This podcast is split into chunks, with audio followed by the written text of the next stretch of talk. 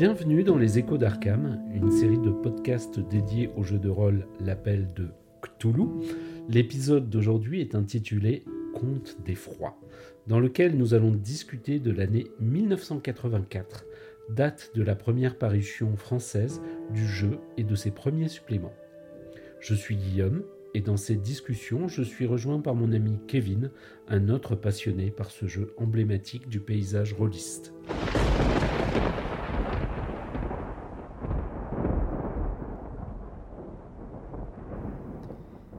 Salut Guillaume et bonjour à tout le monde.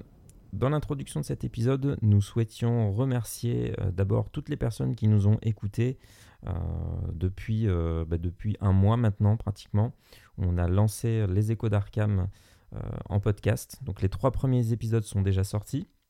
Ils ont comptabilisé quelques centaines d'écoutes. Donc merci à vous. Pour petit rappel, si vous nous écoutez sur les plateformes de podcast, c'est-à-dire Apple Podcast, Spotify, Deezer et les autres, euh, n'hésitez pas à vous abonner à la chaîne et surtout à laisser des commentaires. Euh, ça nous aide pour le référencement et puis ben, c'est toujours super sympa de pouvoir interagir avec vous. On a aussi quelques commentaires qui nous ont été laissés euh, via YouTube et puis ben, peut-être que je peux en, lire un. et on va pouvoir répondre un petit peu à son interrogation. Bonjour messieurs, ah un commentaire de Jambalaya. Jambalaya, merci Jambalaya. Ouais, merci à toi. Alors bonjour messieurs, je salue votre proposition et son sujet. Je tiens à vous signaler pourtant qu'au dos de la cinquième version française du jeu aux éditions Descartes se trouve un petit cadre de texte qui précise ceci. Cthulhu se prononce Cthulhu. Voilà, désolé, mais ça fait vraiment mal aux oreilles. Alors Guillaume, je te laisse euh, répondre euh, à notre, euh, à notre ami toutes nos excuses, Jambalaya, de, de, de, t'avoir fait mal aux oreilles. Euh, oui, de toute façon, le sujet devait être euh, abordé à un moment ou à un autre et euh, faire polémique, parce qu'il fait polémique depuis longtemps, la prononciation de Tulu ou Cthulhu? Y a, enfin, si on, si on fait des recherches, si on regarde sur le net, il y a plusieurs façons de prononcer le nom du grand ancien. Moi, j'avoue que quand j'ai commencé au milieu des années 80, eh ben, je l'ai lu à la française. Je l'ai lu sur la boîte L'appel de Cthulhu, en prononçant le UU, et que c'est devenu euh, une habitude. Euh, pour moi, ça semblait aussi normal de dire l'appel de Cthulhu que de dire Call of Cthulhu, et euh, en prononçant à l'anglaise. J'aurais pas prononcé Call of Cthulhu et ça me semblait bizarre aussi de dire l'appel de Cthulhu. Il y a pas mal de, il y a pas mal de, de façons de prononcer hein, selon les langues. Moi, j'ai entendu euh, Cthulhu, Cthulhu, euh, Cthulhu, euh, en, en, roulant le, le, le CH. Euh, et puis, il y a une fameuse lettre du maître Lovecraft. Là aussi, vous pourrez voir euh, sur le net, il y a des, des vidéos euh, où il indique que ça pouvait se prononcer quelque chose d'assez étrange, genre Koulouloulou, euh, et que de toute façon, le nom du grand ancien n'étant pas fait pour être prononcé par des gosiers humains, vouloir indiquer précisément comment il se prononçait, c'était, c'était un, peu bizarre. Mais je suis d'accord avec toi, Jambalaya, il y a une prononciation officielle qu'on va retrouver euh, qui est indiqué euh, par Edge, euh, enfin par à l'époque c'était Caudium, repris par Edge. Et après un petit sondage auprès de mes joueurs, je me suis aperçu que oui, la plupart d'entre eux disent Cthulhu. Donc je vais essayer de faire l'effort de, de, bien dire Cthulhu et non plus Cthulhu. Euh, voilà, notamment pour, pour éviter euh, des problèmes d'otite à répétition. Euh, sachant que, bon, je, vous renvoie à un podcast de, de l'émission La Cellule.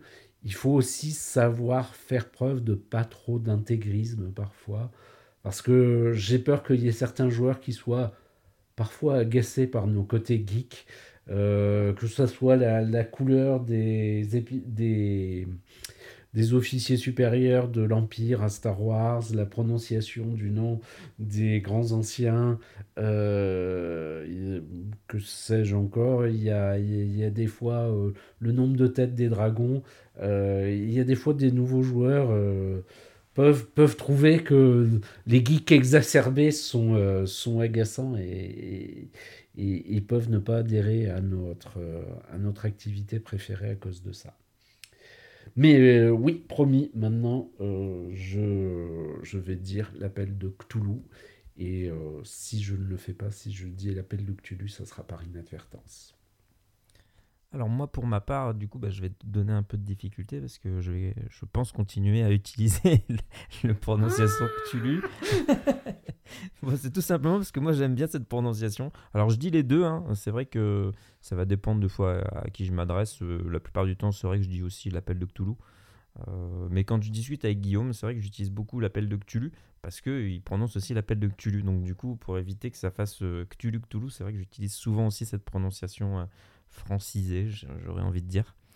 Euh, mais bon, on verra bien. Dans tous les cas, on te remercie pour ton, pour ton commentaire parce que c'est déjà une interaction euh, euh, qui nous plaît. On a aussi d'autres petits commentaires que je vais rapidement citer via YouTube parce que effectivement on a mis en ligne des versions entre guillemets vidéo de, des deux premiers épisodes et euh, c'est vrai que YouTube, un, ça peut être intéressant pour les interactions. Donc si vous avez des commentaires, euh, bah, n'hésitez pas à les mettre sur YouTube aussi parce qu'on va, on va pouvoir y répondre. Donc j'ai eu un commentaire de euh, KACBBN. Alors là, désolé pour la, la, mauvaise prononciation encore. excellent podcast, intéressant et comportant de petites anecdotes bien sympathiques. J'attends la suite avec envie. Donc merci à toi. On a eu aussi un autre commentaire. Merci pour cet excellent podcast, j'ai adoré.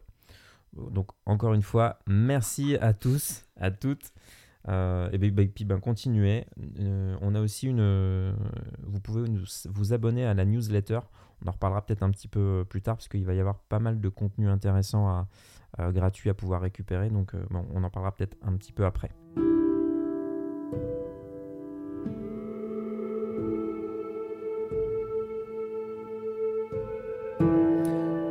Pour commencer, donc là on est en janvier 2024. Euh, Bonne année à tous, à toutes. Euh, janvier 2024, euh, ça, peut, ça dit peut-être pas grand-chose à beaucoup de monde, mais en tout cas, pour nous, en tant que rôlistes, en tant que fans de, du jeu L'Appel de Cthulhu, on arrive sur les 40 ans de la première publication française du jeu. Donc ça, c'est quand même pas anodin. Euh, les 40 ans sont déjà passés aux États-Unis, mais pour nous, c'est ce mois-ci, hein, c'est euh, janvier 2024. Happy birthday to you, Mr. President. Euh, et donc, en janvier 84, donc on va parler de cette année principalement.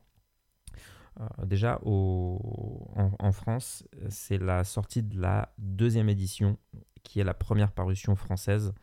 On en a beaucoup parlé euh, durant le premier épisode, donc je vous réfère à ce premier épisode si vous ne l'avez pas encore écouté, où on parle principalement de la parution, euh, de la création américaine du jeu et de sa parution en France. Donc ça se passe euh, chez nous en, 1984. C'est la deuxième édition américaine, c'est la première boîte, la boîte blanche, qui comprend un livret de règles, un livret sur les années 20, une carte du monde grand format, un set 2D et aussi une planche de silhouettes de, personnages à découper. Est-ce que tu as déjà utilisé ces personnages d'ailleurs, Guillaume? Oui, oui. Euh, bah, je ne sais pas si tu t'en rappelles, mais euh, je crois bien que je les ai utilisés quand on a fait euh, la reprise du scénario La Maison Hantée, qui est l'un des scénarios de la boîte originale. Et au final, bah, je vais un petit peu dessiner euh, la cave à la fin. Et euh, je vous avais distribué les, les sets en carton, enfin les, figurines en carton euh, pour, le, pour le placement à ce moment-là. le placement des personnages n'est pas toujours très stratégique dans, dans l'appel de Cthulhu, mais il y a des fois ça peut être, ça peut être utile. Notamment là, parce que vous étiez assez nombreux dans un espace petit et qu'il allait y se passer certaines choses. Ouais, je m'en souviens, je m'en souviens bien, c'était, plutôt sympa. Après, on a aussi utilisé euh, euh, des figurines en plomb qui sont arrivées un petit peu plus tard. Euh, il y a des boîtes qui sont sorties après ça. On en parlera peut-être aussi dans un autre épisode, mais, mais ouais, c'était, c'était rigolo d'utiliser ces, cette petite figurine de papier. moi, ça m'avait, ça m'avait bien fait rigoler. Euh, pour revenir sur cette euh, première boîte, donc on en a beaucoup parlé au, euh, à la première, au premier épisode, donc on va pas forcément y revenir beaucoup, mais à noter que ce qui peut être intéressant, c'est cette superbe illustration sur la, couverture notamment, cette illustration couleur d'un artiste qui s'appelle Jean Day, qui est à la base, me semble-t-il, un illustrateur plutôt tourné sur les comics il a, il a, il a illustré des, comics, euh, en tout cas des, super-héros et tout ça. Euh, ce qui est intéressant à noter aussi sur, euh, sur Day, il revient dans, dans pas mal de, de suppléments hein, après ça. C'est un, artiste qui travaillait essentiellement à l'encre, tout simplement parce qu'en fait il était colorblind, donc il était aveugle aux couleurs. Et c'est son frère David qui devait comment dire, euh, annoter ses, tubes de couleurs pour que lui puisse travailler. Et il, il, vérifiait régulièrement ses, ancrages, ses illustrations en couleur, ben pour vérifier que tout était OK. et du coup, c'est très rare d'avoir une illustration couleur de, de, cet artiste. Et encore aujourd'hui, ben l'illustration de, la boîte, de la, de la boîte de, la, cette, cette édition, de cette première édition américaine, euh, et bien en fait, euh, elle a un peu disparu. On ne sait pas qui, euh, qui l'a récupérée. et même Sandy Petersen, qui, qui, a indiqué lui ne pas trop avoir été impliqué dans la partie artistique, en tout cas peut-être dans les premiers temps de, du jeu, même lui ne sait pas en fait où, où est passée cette, cette illustration. Oui, c'est ballot, Sandy, d'avoir perdu l'illustration de Jane Day.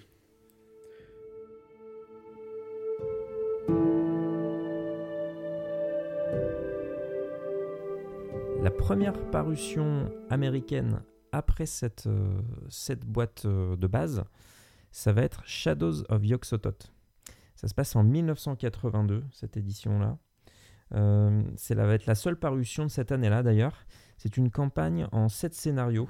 Ah, les ondes de Yog-Sothoth, oui, je peux en parler un petit peu, puisque j'ai eu la chance d'être d'être joueur euh, pas sur tous les scénarios, euh, malheureusement je ne sais pas ce qui s'est passé, mais je sais qu'il y a certains scénarios, j'étais pas là. Mais euh, c'est la première campagne que j'ai dû faire. Merci à toi, MG Lionel, si tu nous entends, parce que c'est encore, bien des années après, c'est encore un excellent souvenir. Alors, c'est une campagne qui a. là, j'ai pas pas l'édition originale, j'ai la réédition qui a été faite par Sans Détour euh, je ne sais plus quand, c'était en 2011. Euh, et qui d'ailleurs avait été violemment critiqué parce que effectivement euh, c'est un, scénario à, l'ancienne avec beaucoup de choses à, avec beaucoup de choses critiquables euh, un petit peu de, de, de non-sens mais aussi beaucoup beaucoup beaucoup de, de, de, bonnes choses et quelque part pour moi les ombres de Yog c'est déjà le le brouillon de ce que sera euh, les masses de Nyarlathotep. Donc on est déjà dans, une campagne euh, qui vont entraîner les, entrées, les investigateurs euh, à travers le monde. Donc on a, je crois que c'est sept scénarios qui se passent dans divers différents coins du monde. Ça commence à Boston et ça finit de façon apocalyptique dans un endroit bien connu du Pacifique Sud. Donc ben, on peut le dire, si euh, cette campagne de jeu de rôle pourrait être rapprochée d'une euh, d'une œuvre du maître Lovecraft, ça serait de l'appel de Cthulhu, de Cthulhu, pardon. Euh, mais ce qui est intéressant, c'est que on a quand même beaucoup de beaucoup d'effets, beaucoup de choses différentes. dans, ces, dans ces sept scénarios. Il y a des scénarios qui sont très pulp, très action. Il y a des scénarios qui sont en quête. Le tout premier scénario qui va nous mettre euh, face à, la secte des méchants euh, lors du crépuscule d'argent. Euh, c'est un scénario qui peut vraiment être joué soit en infiltration, soit en enquête exploration. Et là encore, j'ai des bons souvenirs, mais pour le maître de jeu, ça n'a pas dû être facile, puisqu'en gros, le, le groupe s'était divisé en deux. Euh, une partie qui faisait vraiment de l'infiltration en essayant d'intégrer la, secte, et puis l'autre partie qui euh, faisait du cambriolage. Donc il était obligé en permanence euh, de sauter de l'un à l'autre. C'est un, une campagne qui est aussi connue parce qu'on est encore en, en 1982, l'année où ça a été écrit, dans un, dans un esprit qui est un peu donjon. À savoir qu'on a vraiment l'impression qu'on a euh, le joueur d'un côté et les, les MJ de l'autre. Et il y a euh, un scénario, je crois que c'est le cinquième, euh, qui s'appelle le, marcheur de verre. non, le verre qui marche, où Sandy Peterson a écrit carrément que ce scénario, il était fait pour tuer un ou deux investigateurs. Et effectivement, c'est un scénario absolument mortel. Quand on lit ça maintenant, c'est un peu choquant de se dire euh, bon, ben on, vraiment, on est vraiment dans cet esprit-là. Euh, le maître de jeu est là pour, euh, pour tuer les, les, les investigateurs. C'était une campagne très mortelle, mais avec beaucoup de, beaucoup de bons effets. bah déjà, le final où on se retrouve sur voilà, dans le Pacifique Sud, on va dire, euh, l'île de Pâques, et puis encore un autre endroit derrière. Euh, euh, bah pour nous, c'était extraordinaire. Il y avait, je, me rappelle, un scénario aussi qui tournait autour du, du monde du cinéma, où on, pouvait voir des, des monstres. Alors, c'est le canyon, le canyon du diable, je crois, en portant des, des lunettes. Il y a vraiment tout l'esprit euh, tout l'esprit du film d'horreur là-dedans et on, pouvait avoir des effets très forts. Il y a, euh, il y a un scénario au début qui se passe en Écosse qu'on peut jouer de façon soit, euh, soit complètement délirante, soit très très sérieuse où il y a une histoire de, de fantômes qui, qui rentrent en contact avec vous et un maître de jeu qui aime le, le, le roleplay intense, il peut vraiment bien s'amuser euh, dessus. Et puis, euh, pour finir, il y a également deux petits scénarios euh, indépendants qui se retrouvent à la fin de, de la campagne. le peuple du monolithe et le terrier, qui sont des, des scénarios que je trouve presque idéal pour l'initiation. notamment le peuple du monolithe, si je dis pas de bêtises, c'est pratiquement la transcription fidèle en scénario d'une d'une nouvelle, je crois, de Robert Bloch. Et là aussi, il y a le côté euh, exotique, puisque vous allez en Hongrie. Euh, c'est pas mal du tout, c'est assez intéressant. Euh, voilà, donc des bons souvenirs, mais si vous le rejouez maintenant, que ce soit dans l'édition originale ou euh, dans la réédition de Sans détour, c'est un scénario, enfin c'est une campagne qui vous demandera un petit peu de travail. Donc relisez-la avec un certain bon sens avant de la jouer parce que sinon elle est, euh, elle peut être décourageante dans le sens où elle est mortelle. Euh, si vous la jouez by the book, je dirais vous avez euh, des séries et des séries d'investigateurs qui disparaissent. Donc il faut la, jouer avec une certaine bienveillance. Mais euh, c'est encore euh, plein de bons souvenirs et d'anecdotes qu'on pourrait, qu'on pourrait évoquer. Et au contraire de ce que j'ai pu lire au moment de la réédition, c'est pas du pas du tout injouable. Il faut simplement comme pas mal de scénarios de l'époque, avoir un peu de bon sens à la, à la lecture et à la préparation du MJ. D'ailleurs, euh, on, va le lire après, mais, euh, mais c'est vrai que pour l'époque, euh, quand cette campagne est arrivée, c'était une vraie révolution par rapport à, d'autres jeux de rôle plus médiéval fantastique. Euh, aujourd'hui, c'est vrai que ben, on, a cette, cette impression que euh, il y a des retours qui peuvent être négatifs sur les, ce qu'on va appeler les vieux suppléments ou les vieilles campagnes. Euh, mais pour l'époque, c'est vrai que c'était quelque chose d'assez fou. On, va le voir après, j'ai quelques petites citations à, lire. Mais pour rappel, cette, cette campagne, elle va démarrer où, en tant qu'investigateur, vous allez tenter de vous faire accepter par, en, tant que membre dans une secte ou dans cas dans un groupe de Boston qui est baptisé l'Ordre hermétique du crépuscule d'argent. Euh, et vous allez y découvrir peu à peu voilà, des, des, pratiques ésotériques, euh, euh, des hommes qui composent cette organisation. Moi, je me souviens, donc tu nous avais fait jouer cette campagne il y a quelques, quelques temps déjà. Le début, malheureusement, seulement le début. Oui, seulement le début, justement. On était deux, on était deux, deux joueurs. Et puis, ah non, on était trois. On était trois. On était trois joueurs.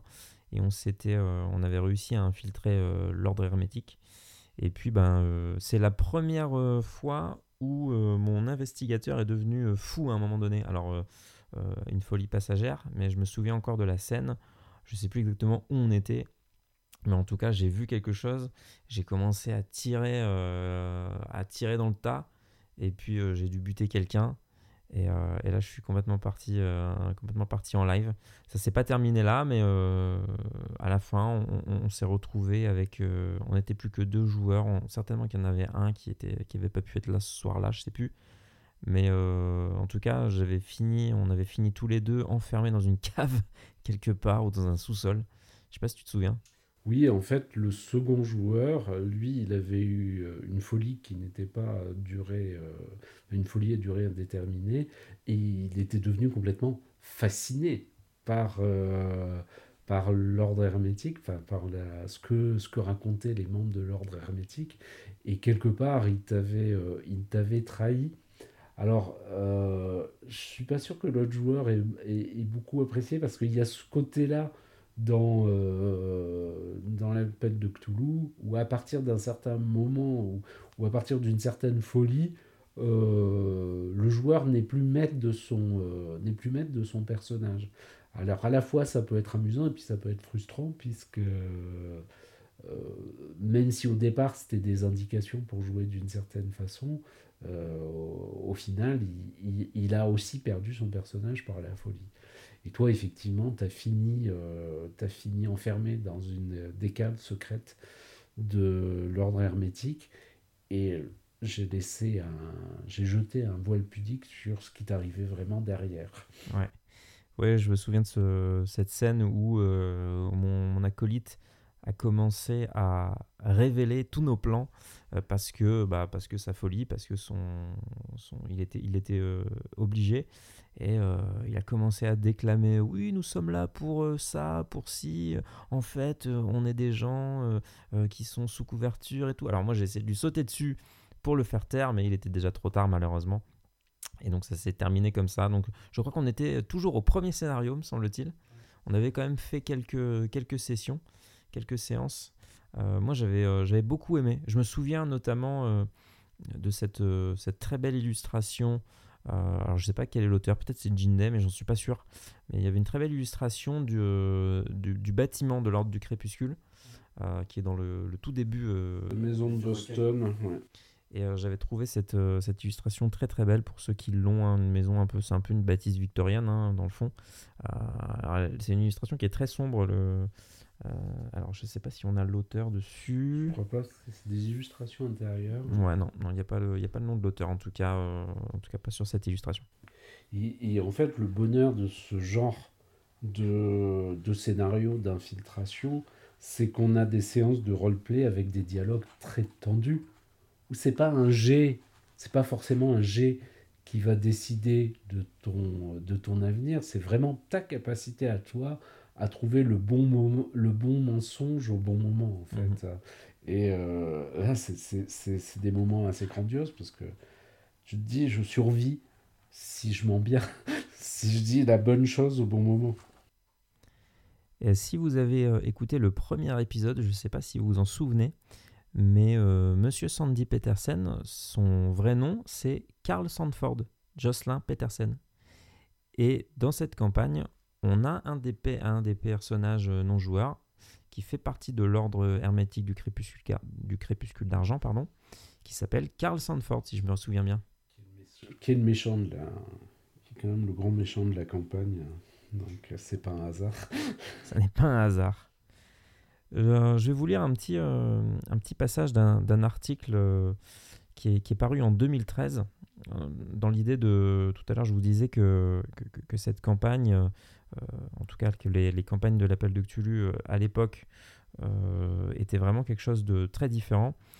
On a dans Blackgate Magazine, qui était un magazine américain de fantasy, l'auteur écrit, donc c'est en 2013, hein, quelques années après, Lorsque l'appel de de Sandy Petersen est sorti pour la première fois sous forme de boîte en 1981, l'ensemble de l'industrie en a pris note. C'était là le premier jeu de rôle contemporain, ou du moins semi-contemporain, vraiment attrayant, qui s'inspirait du milieu d'horreur cosmique et du fabuleux bestiaire de nul autre que H.P. Lovecraft. Ce fut un, succès instantané, mais en soi, Call of Cthulhu n'était qu'une bizarrerie fascinante. Ce n'est que lorsque Chaosium a sorti Shadows of Yogg-Sothoth un an plus tard que nous avons réalisé de quoi le jeu était réellement capable. Il y a également euh, un auteur euh, qui est très connu, qu'on va retrouver régulièrement dans les autres publications, c'est Kisserber. Et Kisserber, euh, lui, c'est un, peu la même chose, c'est-à-dire qu'il souhaitait euh, depuis le tout début, euh, envoyer des publications, en tout cas participer à l'élaboration de scénarios euh, pour le jeu de rôle, alors qu'il n'était lui-même pas du tout auteur, ni intéressé par l'édition ou quoi que ce soit. Mais le jeu le fascinait, et, en fait c'est grâce également aux ombres de yogg c'est en lisant cette première campagne qu'il a vu le rapprochement avec les créations qu'il avait envie de faire, en tout cas les idées qu'il avait. Et c'est à ce moment-là qu'il a, envoyé un petit scénario, euh, un petit scénario qui s'appelle The Whale of the Witch, qui est paru dans le magazine Different Worlds, de, publié également par Chaosium, le Different, le Different World euh, numéro 30. Euh, et, et c'est comme ça que son aventure à lui a, commencé au sein de Chaosium également en tant, qu'auteur. Donc comme quoi, euh, euh, cette première campagne des ombres de Yogg-Sothoth a eu un, gros impact pour, euh, pour, beaucoup de gens, pour l'industrie du jeu de rôle de façon générale, et puis, et puis ben pour, pour nous en tant que joueurs. Si vous avez d'ailleurs des, des, partages à faire, des, anecdotes sur vos parties de, cette campagne, ben n'hésitez pas à nous, les, partager, ça sera avec grand plaisir euh, qu'on pourra partager dessus et qu'on pourra en discuter.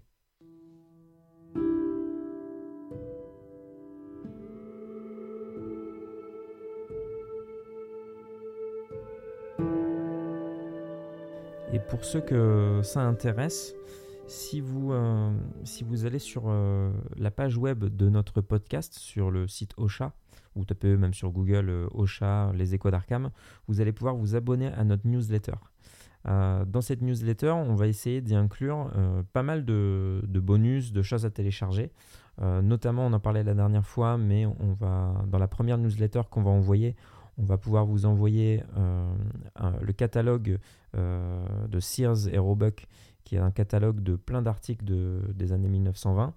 on va y inclure également un, un article justement du magazine Different Worlds euh, qui est le numéro 19 euh, de février 82, dans lequel il y a un article de Sandy Petersen et de Lynn Willis euh, qui explique un petit peu la genèse du jeu, un peu comme ce qu'on avait parlé dans le premier épisode. mais voilà, alors c'est un article qui est en anglais hein, pour les personnes qui, qui, sont un peu anglophones. vous pourrez y revoir pas mal de, de petites anecdotes sur la genèse de ce projet-là, de ce jeu-là, et aussi des choses qu'on n'a pas forcément euh, euh, abordées pendant le, pendant le premier épisode.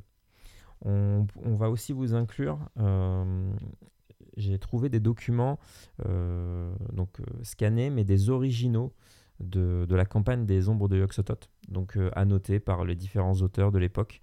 vraiment le tout premier document, le tout premier document de Chaosium des ombres de Yoxotot.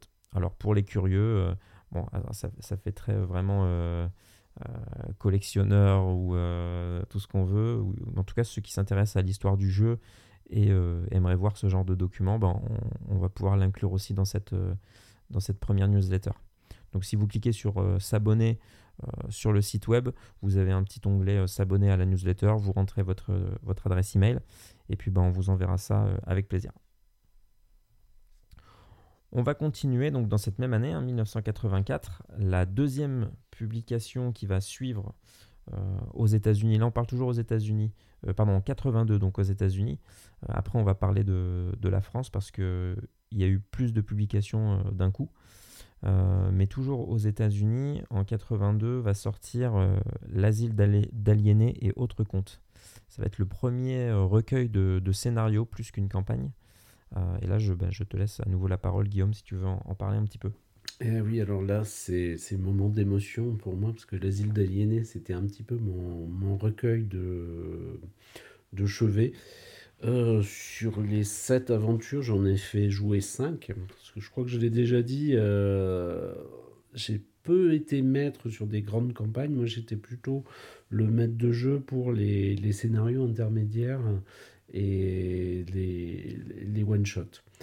Et l'asile d'aliénés, c'est le premier recueil que j'ai acheté. Donc, euh, euh, ça devait être en 1986, où euh, je suis allé dans une boutique montpelliéraine qui s'appelle Pomme de Renette, qui existe toujours. J'ai farfouillé dans les tiroirs sous l'œil un petit peu sévère d'une des, des vendeuses et j'ai ressorti ce magnifique recueil avec une illustration incroyable qui montre un, proto-shogot euh, tenant un, malheureux investigateur euh, dans ses tentacules juste devant le, sombre bâtiment de l'asile d'aliénés. Alors ça, franchement, une des, une des plus belles qu'il ait faites. Et puis j'étais là à me demander, mais quelle est cette, euh, quelle est cette chose? Et mes premières armes euh, en tant que MJ, après mon, scénario euh, catastrophique euh, de la boîte de base, ça a été un enchaînement de deux scénarios de l'asile d'aliénés, le Mauritania, qui, qui retrace une, une croisière. C'est pas forcément la croisière s'amuse, ça ça peut vraiment être ça peut mal se passer, on va pouvoir dire ça, euh, et euh, suivi de la, vente aux enchères euh, qui se passe en Autriche au début des, années 20. Et en fait, tout l'asile d'aliénés, c'est sept petits scénarios bien présentés au départ, hein, qui ont l'avantage de pouvoir être soit joués très rapidement, voire même réduits. Vous pouvez les, vous pouvez les enlever euh, quelques PNJ dedans et puis euh, en faire des, des, endroits de passage. Ce que me disait Kevin tout à l'heure, avec raison, c'est que bah, par exemple le Mauritania, vous pouvez jouer, le jouer comme euh, une, une traversée de l'Atlantique, point où il ne se passe rien. Mais bah, il y a quand même certains événements prévus et vous pouvez les jouer dedans ou ne pas les jouer. Et vous pouvez au contraire euh, les épaissir, euh, rajouter de la, farine et bien remuer pour que le gâteau prenne plus d'ampleur. Moi par exemple dans le Mauritanien, je me rappelle que j'avais euh, rajouté des, un personnage de, à la Arsène Lupin, une histoire de, de vol de diamants, et que ça devenait, il y a une histoire liée au lié aux monarchistes russes. Il y a une histoire qui est vraiment purement Lovecraftienne, euh, avec des, visions euh, d'outre-espace. Donc on peut, vraiment, on peut vraiment en faire quelque chose de, très intéressant.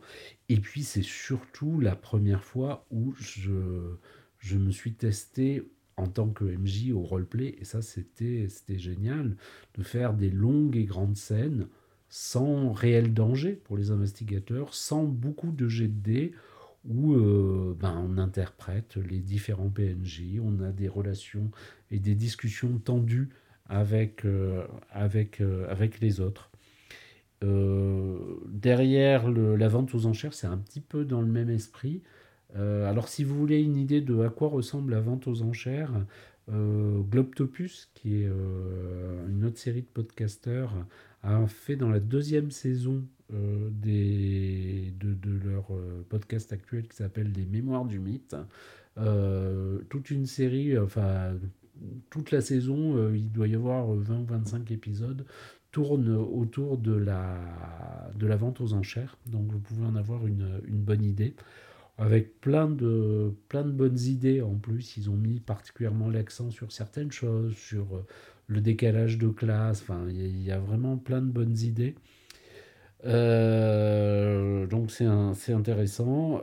ça peut être, on peut résumer ça en disant, bah voilà, c'est une vente aux enchères où on va, où on va revenir avec des objets magiques, mais ça peut aussi être de très très beaux moments de roleplay.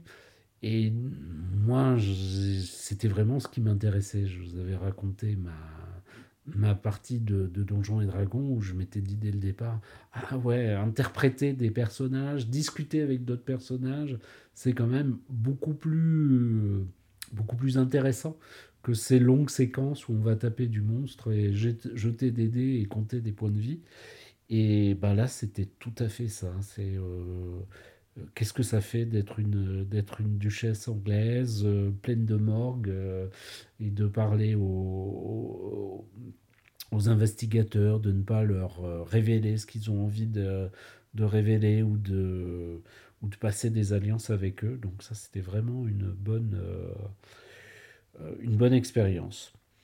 Tous les scénarios de l'asile d'aliénés sont pas extraordinaires. Par exemple, le démon et la montagne du diable noir je les trouve pas très très euh, pas très très intéressants. On est vraiment euh, là, là de nouveau dans cet esprit de on a des lieux à explorer, un méchant à contrecarrer et il y a des monstres dedans, donc ça peut être ça peut être mortel. Mais bon, comme, tout, comme tous les scénarios de, cette, de ce recueil, avec un peu de travail, on peut en faire quelque chose d'intéressant. Une porte sur le passé, alors là c'est un scénario euh, très, euh, très pulp, ça peut vraiment, euh, ça peut vraiment virer au n'importe nawak parce que vous mettez dans un checker un T-Rex, un groupe de Shogot, des hommes préhistoriques, vous agitez bien et vous, vous rasez Arkham avec ça. Donc, euh, ça peut être un scénario rigolo, mais il faut, le prendre avec des pincettes. Et je finis par l'excellente La Maison Westchester. Alors, La Maison Westchester, ce qui est intéressant, euh, c'est que c'est un scénario inspiré de faits réels, puisqu'ils sont inspirés de la, folie, entre guillemets, de la, la veuve de Winchester. Winchester, le fameux fabricant d'armes euh, qui avait fait fortune à la fin du 19e siècle et euh, sa veuve euh, avait utilisé sa fortune pour créer une maison euh, sous les... la, la, construction de la maison et l'évolution de la maison s'était fait sur plusieurs décennies suite aux, aux, ordres, enfin aux, relations qu'elle avait avec des esprits. Cette, cette, dame était spirite et en fait c'était les esprits qui lui, qui lui indiquaient comment construire sa maison alors, cette, euh, cette maison, elle existe euh, encore, elle est en Californie. On peut la visiter et euh, il y a plein d'éléments complètement fous, genre des, des, escaliers qui ne donnent sur rien, des fenêtres qui, qui, qui ouvrent juste au niveau du, du, sol, enfin plein de, plein de choses bizarroïdes. Et dans ce, décor un peu farfelu, il y a une histoire, euh, une histoire un peu policière et quatre, euh, euh, trois ou quatre PNJ très forts qui, vont, qui vont évoluer, qui, qui sont devenus pour moi des PNJ tellement intéressants que je les ai replacés après dans des dans d'autres dans d'autres scénarios. Alors pour faire un petit scénario polar à la limite de à la limite de l'épouvante, c'est très, euh, intéressant aussi. Donc, voilà. Là aussi, un petit scénario que soit on peut faire très vite, soit au contraire, on peut faire gonfler avec euh, d'autres éléments. Et c'est toujours agréable d'avoir un, recueil avec ce genre de, ce genre de choses pour pouvoir travailler. Euh, et puis même si vous ne les faites pas jouer, lisez-les et rêver autour, parce que ça, je trouve que c'est un des grands plaisirs de MJ, c'est lire un, scénario et se dire, mais qu'est-ce que je pourrais faire avec? Première, première chose, imaginez des scènes, et puis après, quand vous le jouez, vous serez étonné par vos joueurs. Sur le, cette, euh, ce supplément-là, moi, ce que je retiens, c'est que c'est vrai que sur le, par exemple, moi, c'est pas des scénarios que j'ai encore joués. Alors, j'avais entendu effectivement parler de la vente aux enchères, euh, notamment au travers de, voilà, de la chaîne Globtopus, mais aussi euh, d'une chaîne euh, plutôt américaine qui s'appelle The Good Time Society, qui ont fait voilà, The Auction. donc c'est une version complètement, complètement en anglais, avec des un peu comme les comment ils s'appellent les en fait ce sont des acteurs des acteurs voix et tout ça qui font qui, qui, qui, jouent au, jeu qui jouent au jeu qui font qui font le scénario donc voilà on a on a du roleplay qui est très qui est très poussé voilà avec des, des, personnages qui sont très marqués et tout ça euh, mais il y a aussi le, le Mauritania. Moi, ce qui m'intrigue, ça peut être vraiment sympa. Parce que là, on est sur un voyage euh, à bord d'un paquebot transatlantique, mais en fait un paquebot qui est euh, un paquebot historique, parce que c'est le RMS Mauritania qui, bah, qui, a, existé à cette époque-là. Sister ship du Lusitania. Alors, le Lusitania, pour les amateurs d'histoire, c'est le, bateau qui a été coulé par un sous-marin allemand en 1916, je crois, 1915, et qui a entraîné les États-Unis dans la Première Guerre mondiale parce que euh, cette perte a violemment choqué l'opinion publique américaine et l'a préparé à l'idée que les États-Unis euh, pourraient rejoindre l'Angleterre et la France dans la Première Guerre mondiale. Et c'est ça que je trouve intéressant dans, le jeu de rôle L'Appel de Cthulhu, c'est que ben, comme on, est dans un cadre qui peut se jouer comme un cadre historique si on a envie, euh, celui des années 20, ben, c'est que ben, on peut retrouver dans certains scénarios euh, des, des, parties de, voilà, de, de l'histoire américaine. Et, puis ben, en fait, on peut essayer de les revivre, on peut tout à fait, comme on disait tout à l'heure, faire un voyage à bord du, du RMS Mauritania.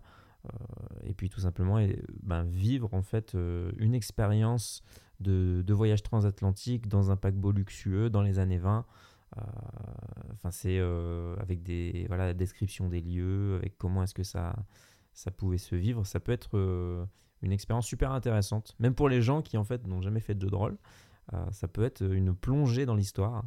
Alors si vous êtes MJ et que vous préparez le Mauritania, c'est vrai que c'est un truc extra, c'est de lire des bouquins sur le euh, sur les transatlantiques, hein, avec tout ce qui était écrit sur le Titanic par exemple, il y a, de quoi faire, de s'imprégner, parce que hein, on ne dira jamais assez, c'est aussi un des plaisirs du MJ, c'est de, préparer ses scénarios. Après, moi j'ai une petite euh, anecdote sur le Mauritania, c'est que j'avais vraiment un très très bon souvenir de la, la première fois où je l'ai joué, et puis j'ai voulu le rejouer avec euh, deux de mes cousines, et là ça n'a pas du tout pris. Pourquoi? Parce que j'étais dans mon idée d'en faire quelque chose d'aventureux, euh, de quelque chose de fantastique, et elles n'étaient pas du tout dans cette idée. Donc si je l'avais mieux préparé et que j'en avais fait un scénario d'ambiance où bah, elles avaient croisé des gens et euh, au pire euh, j'en aurais fait une belle histoire d'amour à la Titanic, je pense que ça serait mieux passé. Mais mes histoires de sectes et de monstres, ça les intéressait absolument pas.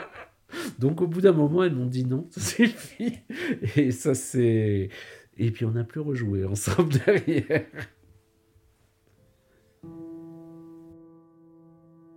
Fin de la première partie de cet enregistrement des échos d'Arkham. Euh, retrouvez-nous dans la seconde partie où nous parlerons des autres suppléments publiés en 1984 en France.